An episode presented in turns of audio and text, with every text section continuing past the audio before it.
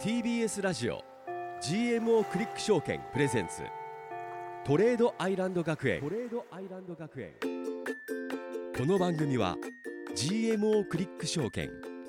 GMO 外貨の提供でお送りします新年明けましてせーのおめでとうございます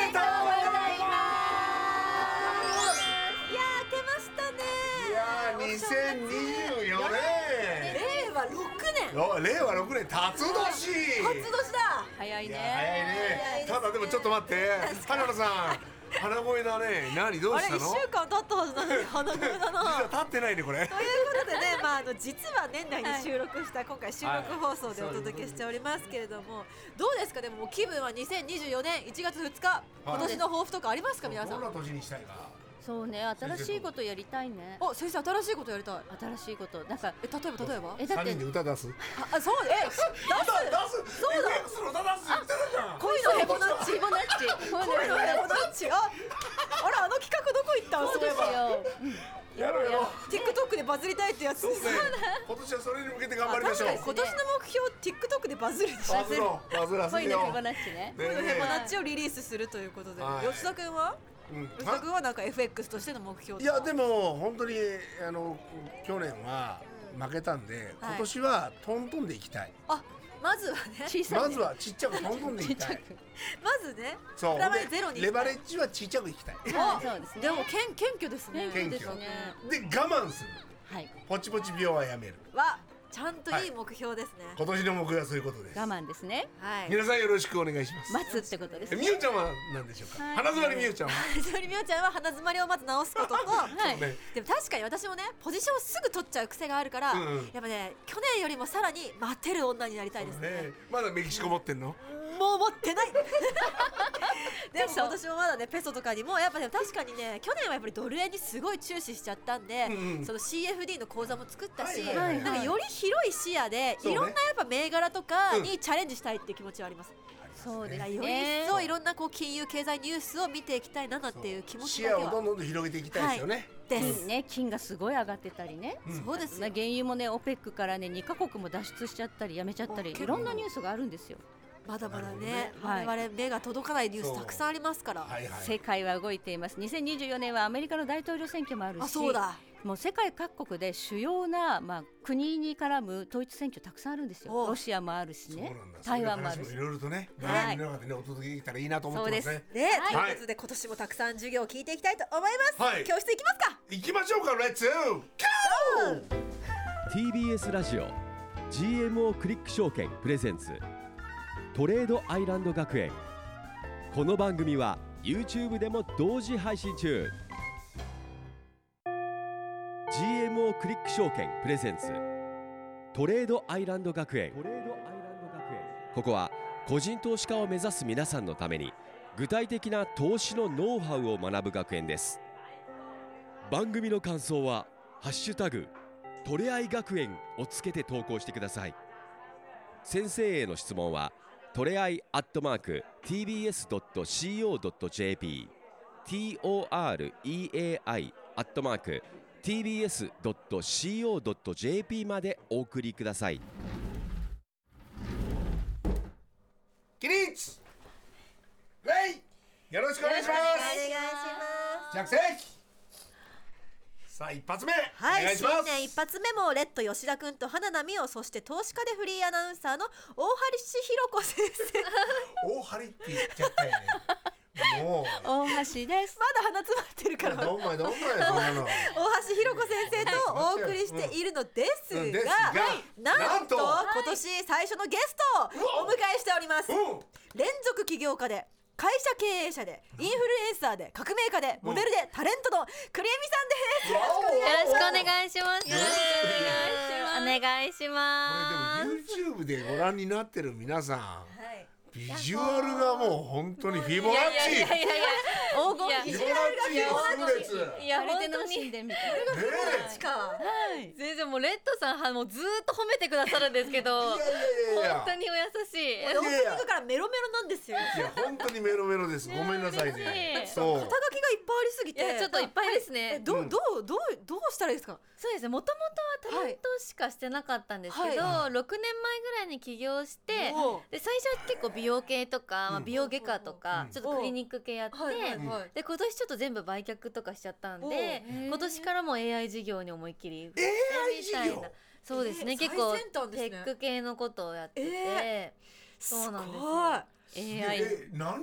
ぐらいそのタレントやってらっしゃったんですかタレント自体ははいもう10年目くらいなんですよ、えー実は結構長いですね。結構やってて、うんでももうその6年前ぐらいですかね、はいからもうだいぶ会社の経営の方に行き始めてそれなんかきっかけがあったんですかそうですね、まあ、大きい事務所を、まあ、辞めたのがきっかけおー動きやすくなってで動きやすくくなり、うんまあ、あの本当の意味で自由と選択を手に入れるためには経営者になるしかないなと思ってかいやいやいっやこいい。そんなね簡単に言うかもわかんないけども、ね簡単にできないですよ。いやいやいやいやでももうめっちゃいっぱいそう失敗しながらここまでやってきておてじゃあ吉田君もはねい、こう期待できます私ねもね、失敗し続け2023て年失敗ばっかりです。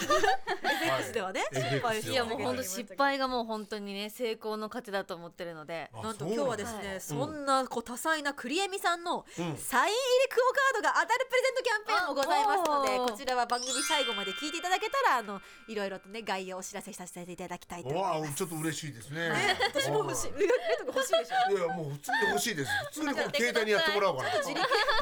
サ自イン力ちでょ応うだい募してください。はい。さあということでどんどんお話聞いていきたいと思うんですけれども、うんはいええじゃあその起業しようと思ったのはそのなんか事務所辞めたのがきっかけ。そうですねあとはまあもう本当に私昔からやっぱはい意志が強くて、かっこいい。はいそのやっぱ決められたルールに対して本当にそれで正しいのかどうかっていうのをわあすごい教科書を疑いだ。そうですねめちゃくちゃこう疑心になってうんこう考えるタイプだったので、うん。大きい事務所が考えるそのルールだったり常識っていうのが、あの私にとったら全然自分の常識とはかけ離れてるものだったわかるえーらえーお大きい事務所にいます。わかる。そうなんですよわかるあなん。でかもでも大きいのは声を大にして言えない。そうなんですよだからまあその規模感がたとえ大手よりも少し小さくなろうとも、自分のルールと常識を作りたいって思うわっかてすごいねでも自分のルールと常識が間違えてることもあるじゃないですか。はいそういそううです時もやっぱりこうどうなんですか。そうですねでもやっぱり間違えてたらちゃんと結果出なかったりとか、うん人が離れていくので。おお。そういうやりながらなこうかんどんどん軌道修正していくっていう力が多分大事だと思ってますね。ええもう今70歳ぐらい ですか。達観してらっしゃいます、ね。成してるんでねいやいやいや全然私より絶対年上だ。あの名言ボットとかに出てくるんでそうあのそう本当にすごいな。いやすそんご。ないことないですよまあでも6年前って言うとまあそうちょうどなんかこう YouTube とかがこうどんどんこう頭角を表してきて、そうですねそういう生き方が結構フューチャーされてきた時期でもありますよね。なるそほうどなんですよ本当に2017年ぐらい。本当にちょうどあの経営者だったりとか起業家の方もそうですしあとやっぱ YouTuber うんですよねうんはい YouTuber の方たちが一気にこうちょうど一ガ気ーにッとですよね。こう来るようになったタインミングだったのなでるほ別にインフルエンサーもモデルもうん事務所に所属しなくてもスターになる可能性が生まれてきたなっていうタイミングだったんでど。すよ。今は特にそうかもしれないが発信することによってね。先駆けて真っ先にそうそれをそうでこすうね行動に移したっていうのがやっぱすごいんですね。うわすごいいやいやいやいやうわ素晴らしい。そうですね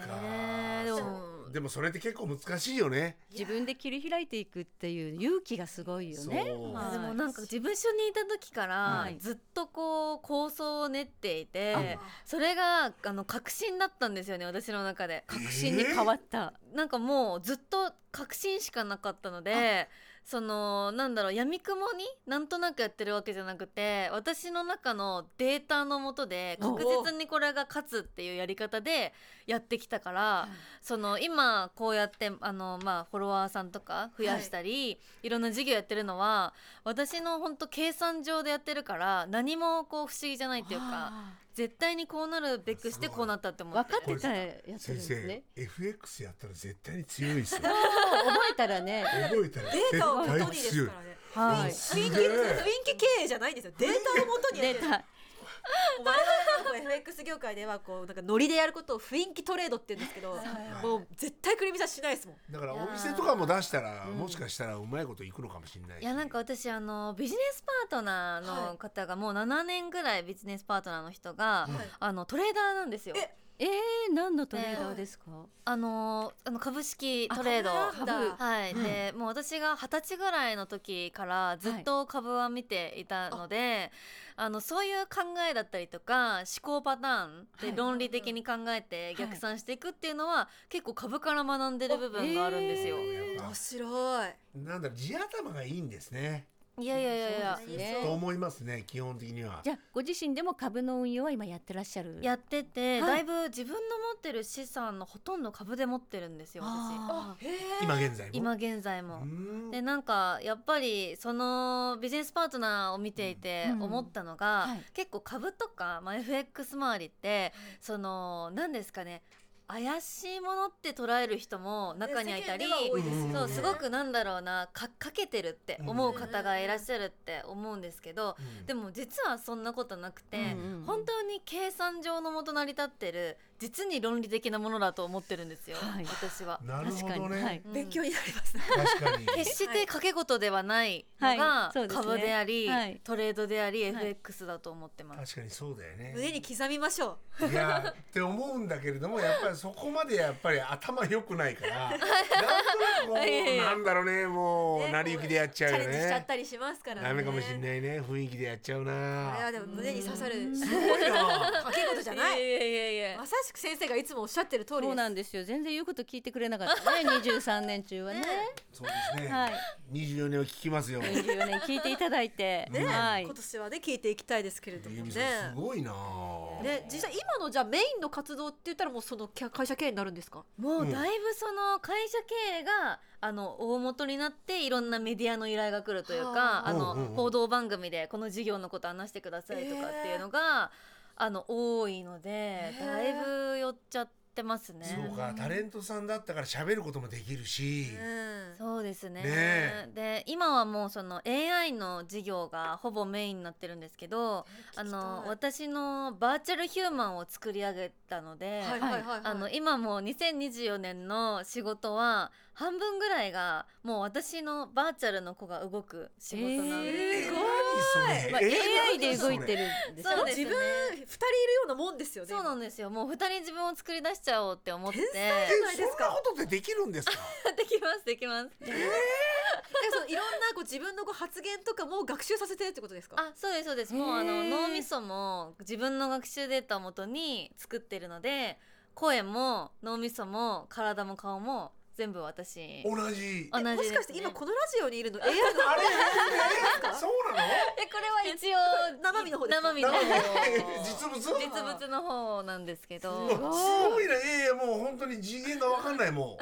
う。いやいやそんなことできるんだ。そうですうねんでもだいぶもうあの大手の事務所さんとか、はいあのテレビ局さんうんもそういうのを取り入れていきたいっていう方がすごく増えてるのでなるほど。だいぶその案件というか話の依頼がもうかなり増えてますね。結構その株だったりっていう世界でもやっぱ AI はその2023で結構ホットワードでしたもんねそうですうねんチャット GPT っていうのがものすごく話題になって、はい生成 AI ですよね、はいそれで半導体銘柄がものすごい、まあ、2023年は上がったということで、まあ、だからこれからその AI というもののキーワードがものすごい世界を変えていくっていうふうに言われてますよね。うんはい生身の人間いらなくてもいいんじゃないぐらいいやなまあそういうこともうねラジオもみんな AI が喋ればいいってななっちゃうかもなっしれないていっちゃうんじゃないかって言われてるんですけど、まだそこまでっていうふうに皆さん思ってると思うんですけど意外と早い。あのすごく早いっていうのあるんですけど、はいでも逆に早いからこそ、うんうん人がその先に何を求めるかっていうと不便さにお金をかけるようになるんですよ。例えばキャンプとかっていやもうそうで自すね分で火を焚いてやるじゃないですかそこにわざわざお金を払ってわざわざ車で2時間とかの場所に行くじゃないですか。逆方向に振っちゃうわけですね。だから AI だったりとか、新しいテクノロジーが進化すればするほどに、うん人は不便さにお金を払うようになるので逆に言うとそこに対してもビジネスチャンスはあるっていう状態になってく なるほどね。いやいや、今日クリエムちゃん何を教えます。そうな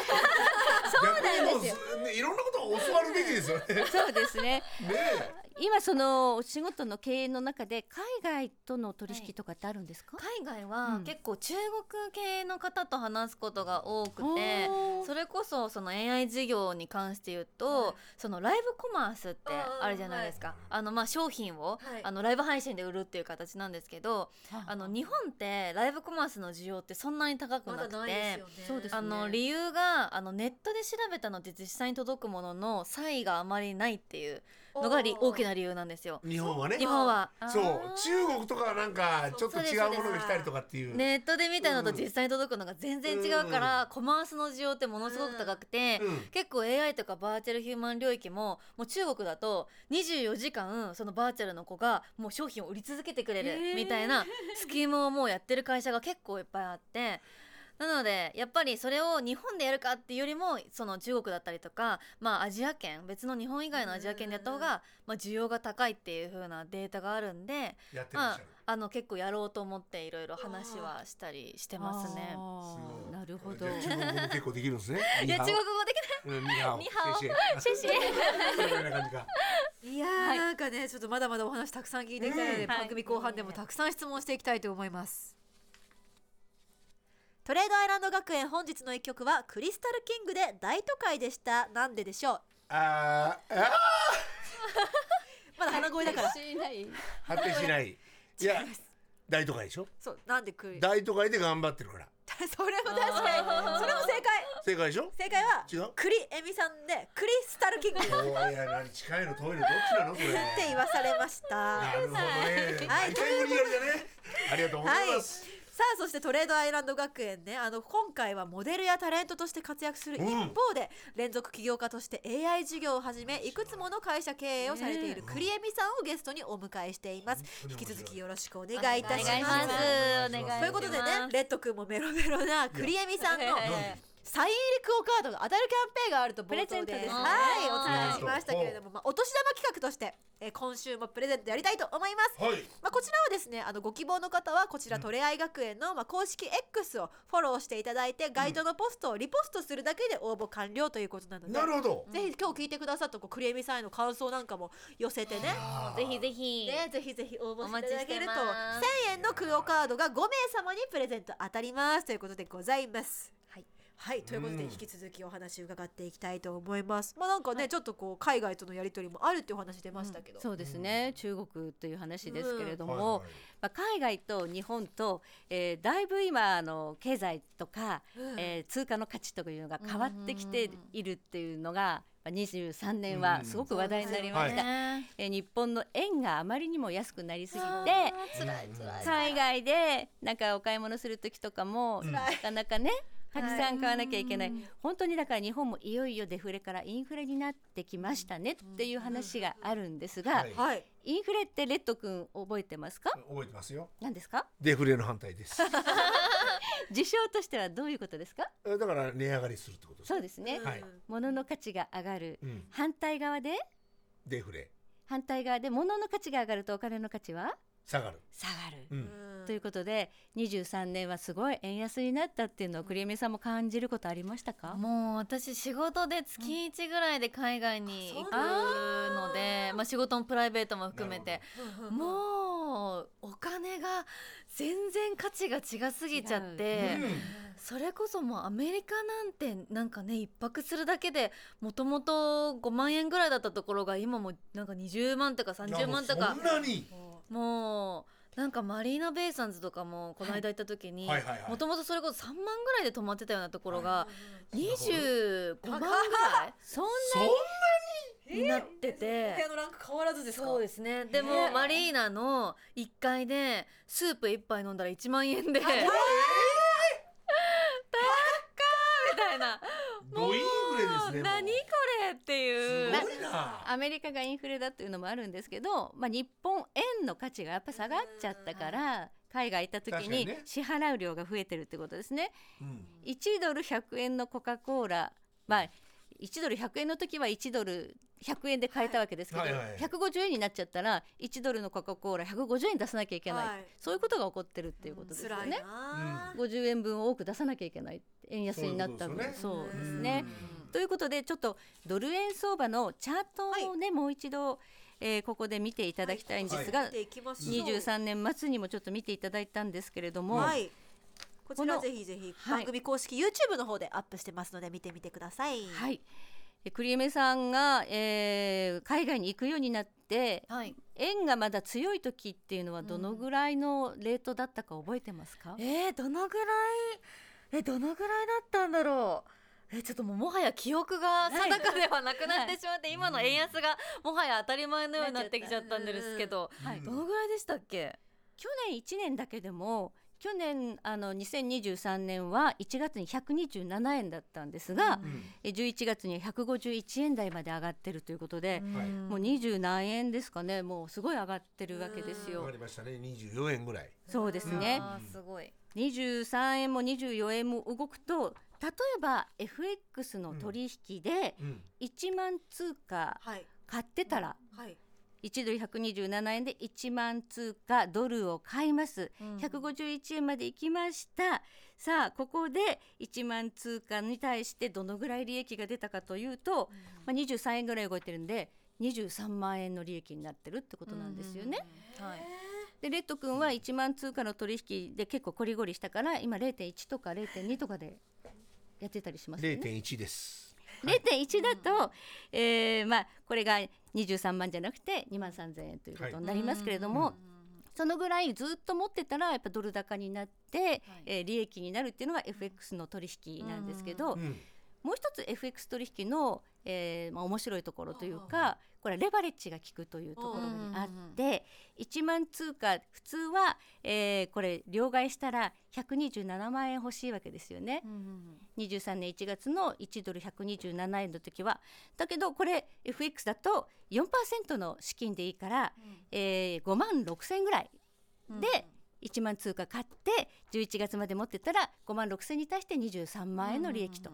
なるほどなるほどそういう仕組みなんで FX もちょっと覚えていただい面白かてっ、たらね、はいそうやってみたりしていただけるというね、うん感想聞きたいですよそうね。昨昨年は意外と簡単だったから昨年参加してもらいたかったな年難しか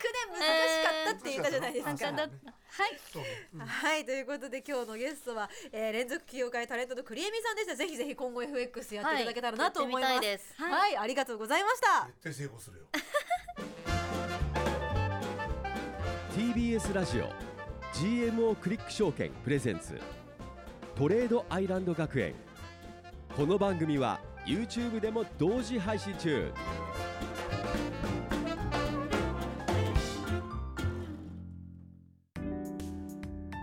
ここで GMO クリック証券からのお知らせです FX に興味があるそこのあなた GMO クリック証券の FX 取引をご存知ですか GMO クリック証券は業界最小水準のスプレッドで安い取引コストが魅力であることはもちろんパソコンからスマートフォンまで使いやすい取引ツールも人気サポート体制も充実していますさらに今ならお得なキャンペーン実施中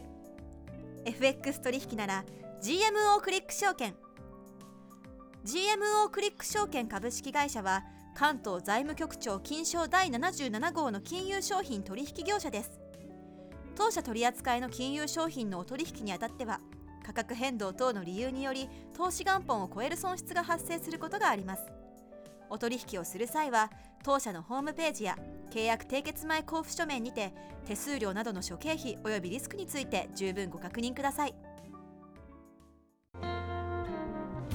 TBS ラジオ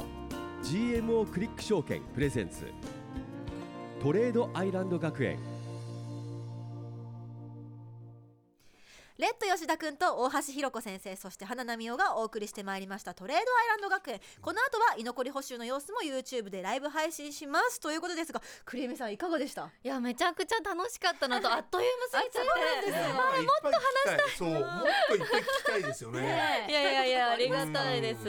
いやでもなんかこう2024年がどういう動きをするのかっていう先生的なこう意見を少し聞いてみたいなと思いました。世界的にねははいいじゃあ居残りでわ居残り補習でお話ししましょう。あいいですおはい残りいただいてお届けしていきたい、ぜひぜひお願いします。ねまだまだ話聞き足りないですから、至らないですよ。リスナーさんも聞きたくて仕方ないと思うんで、うん。楽しい放課後になりそうですなねり。そはい、プレゼントもありますし、ということで、ここまでのお相手は花菜美桜と、う。えっと吉田と。大橋ろ子とクリエミでしたそれではまた来週。また来週。また来週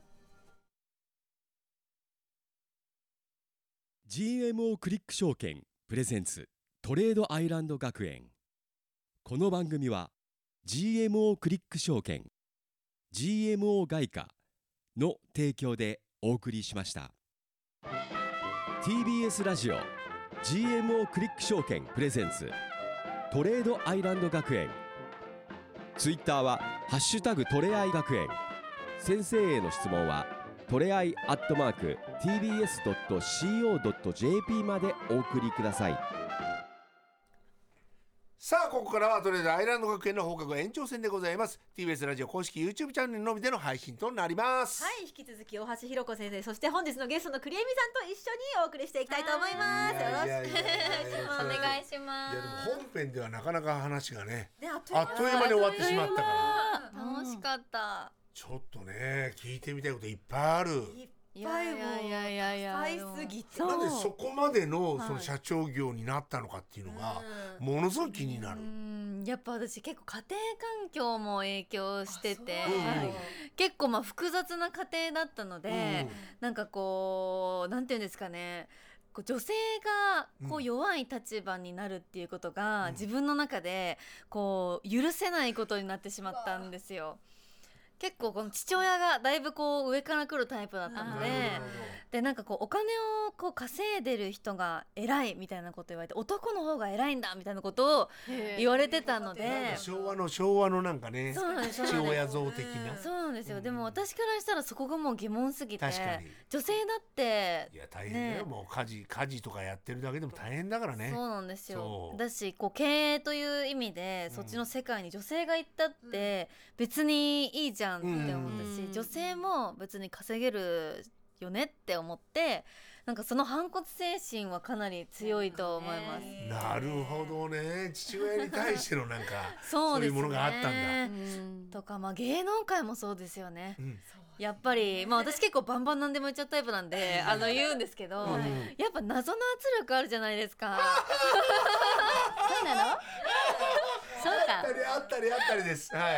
あるしか言ってないじゃないそですか。うなんか私意味わかんなくて、はい結構なんか大人の人が暗黙のルールだからとか言うけど、私そんな暗黙のルールで巻いた覚えないしって思っちゃうし、 なんかそんな常識誰が決めたのって思っちゃうし、わかるわかるなんで極端に言えば誰が偉いとかはないもんね、うんない極端に言えばないですよねみんな平等だと思うし、そうなんですようんだからなんかこうやっぱり私の価値観とか概念だとこう普段こう接してるうん古き良きいろんな会社の方たちはうんこう考えが違うなって思うことが多くてはそうなんだ。でも新しいテクノロジーのこととか新しい文化のことを考えるとうんやっぱり新しい考えを持った人の方が成功できる確率は相当大きいって思ってる確かにそうですねのみでんな知らないかうらん知らないから聞きに来るもんねうん、やっぱ昔の方たちはあのいい意味でも悪い意味でもやっぱまあもうついてこれなくなってる部分がうんやっぱその中にはあるんで。言われてますよ いやいやいやあ俺かいやいや全然違う俺全然か違う全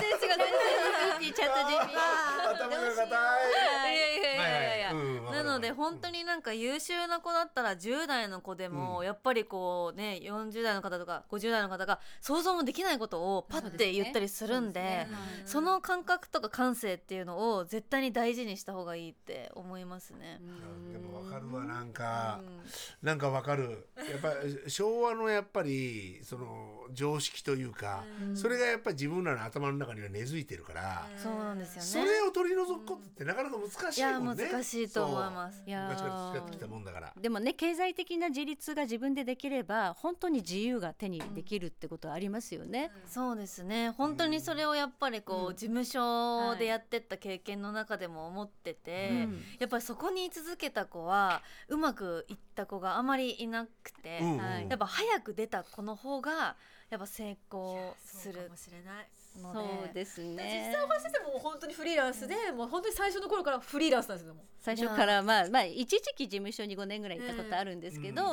事務所にいるより自分でやった方が稼げるなって思ったんですよね。同じですよねそうですよねうんそうですね。なんか結構自己分析の中ではそのスポットライトを誰かに当てさせてもらって輝くタイプと自分でスポットライトを作って自分で当てるタイプがいると思ってておーうんめっちゃわかる結構なんかそれこそであのホリプロとかのね石原さとみさんとかうん綾瀬はるかさんとかっていうのはたくさんの方にスポットライトを当ててもらって初めて輝くというか、うんまあ、本人の実力もありきで、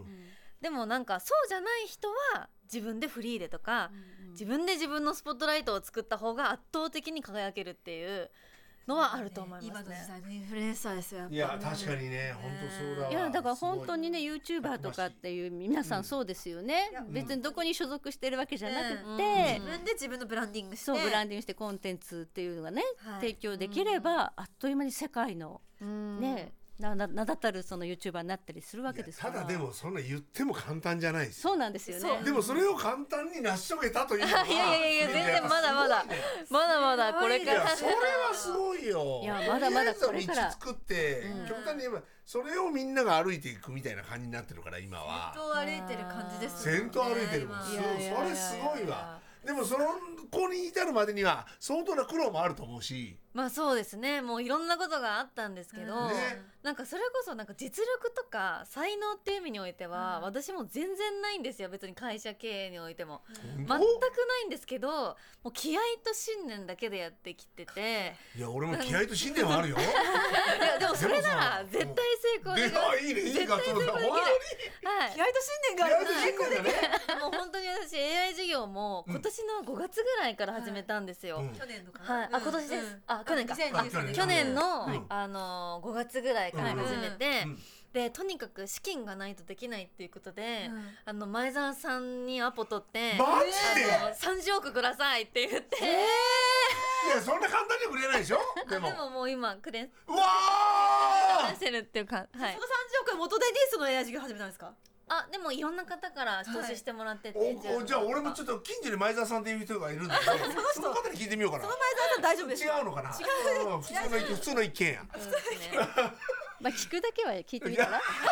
報告して後でそうですね本当にすもごういなずうずうしいぐらいでちょうどいいというかいやでもそのぐらいの行動力があるっていうのはすごいですよねなんかこう、うん物おじしないっていうのは昔からなんですかそうですね、うんもうその信念を成し遂げるためだったらもう最初最初というか、まあ、今も100億って言っていっぱいいろんなところで資金調達してるんですけどやっぱりあの出してくれるんですよねなんかその本当に信念があって死ぬ気でプレゼンすれば、まあそうですよまね、あ、意外とうまくいったりもするもうので私たちもももうすっかりもうハマっちゃってますももんうね今はね本当そうお金出そうかなみたいないやいやいやいやさすが大橋先生いやさすいやいやわかるわかるいやいやいやで大橋も先生貴金属で提供したらいいじゃん あ貴金属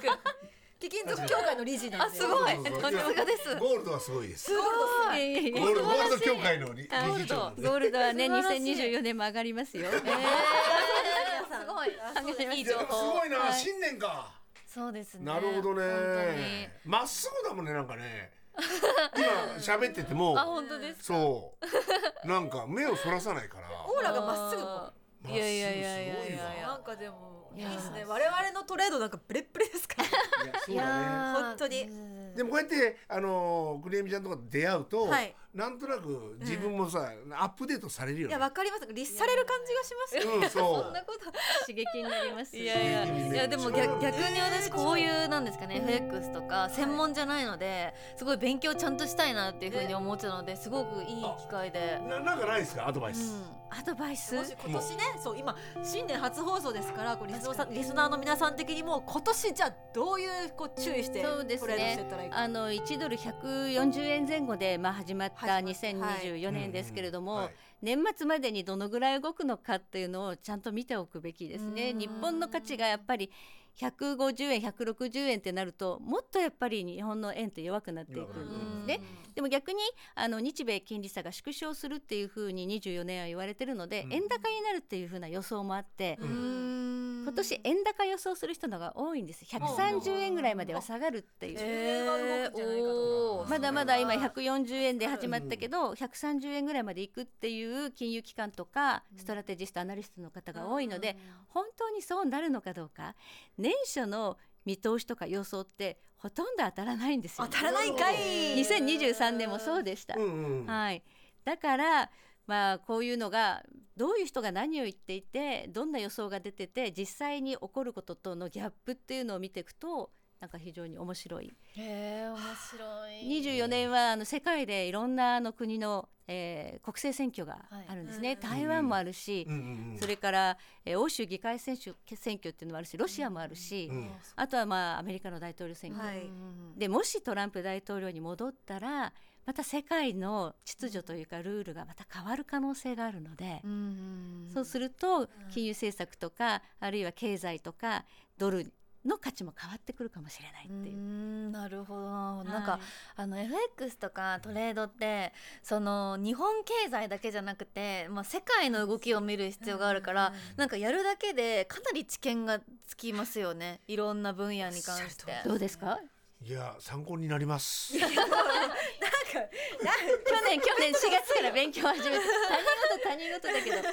強してるもんね確かにどうでしたレッド君的にもいやでも僕は地頭があんまり良くないからそのなかなか追いつかないんですけどクリームちゃんなんかやり始めたらどんどんどんどん吸収していくんじゃないかなとか思うしあーはいでそこでやっぱりその大きなこうなんか波をちゃんと捕まえてなんか成功しそうな感じする。ねあーいや本当にもっとすごいねねあの起業家としてそただでさ今もう視野が広いからそうやっていろんなニュース見てらっしゃると思うんで、う、うんそれが結構直結するのが FX ですもんねそうですねうんはいなんかすごいシンプルな疑問なんですけど、結構起業家の方とか経営者の方って、そこまで FX をやられてる方って割合的に多いイメージがなくて、はいはいなるほどなんか FX やられてる方ってもう専門で FX やってる人はがいはいはいなんか多いなってイメージなんですけどそれってやっぱりその FX やるにあたってそこを専門にしない限り勝つ確率が高くないっていうデータがあるからなんですかね。いやそんなことは決してないんですよねあの2023年も、まあ、ドル買ってほっといた人は大勝ちしてるんで、えー逆にあの張り付いてってあのいろいろこう勉強した人の方が負けた年だったりもするわけですよ2023年。だから、まあ、専業だから勝つってことでもないですし、あのざっくりと、えまあ、円高になったか買っとくかぐらいの感じで FX やってて勝ててる人たちもたくさんいるので、まあ、まあいろんな疑問は出てくると思うんですけれどももうそろそろ時間があ違う違うもう時間だか聞きらたいこといっぱいある。今年あと11回来てもらいましょういやいやいやいや。そんなにまま毎月そう月でだね確かにいっぱい聞きたいもん。いやいやいやてか嬉しいい。っぱい会いたい。ちょっと吉田さんすみません。嬉しい。ごめんなさい、ごめんなさい、本当にい。やでも本当会いたいですねなんかねえー嬉しい。鼻の下がロングですって言われてますよあ、バレました。はロングロング吉田ですか今年ははい今年はロングロングロングですかはいということで2回目の逃げるですはいそうですねとはいうことでい本日ここまででございますかねいや本早当いにぜひぜひでもゲストまた来ていただあいぜてひぜひちょなんかいろっとんなお勉話強もします。ただ結構忙しいと思うからね、全なか然なもうかあねるいと思っうんぱでいす開けさせていただきます。けはい。来週来てもらって。来週もあ少しやっもぱういり。つでもそういでつすねでもいつ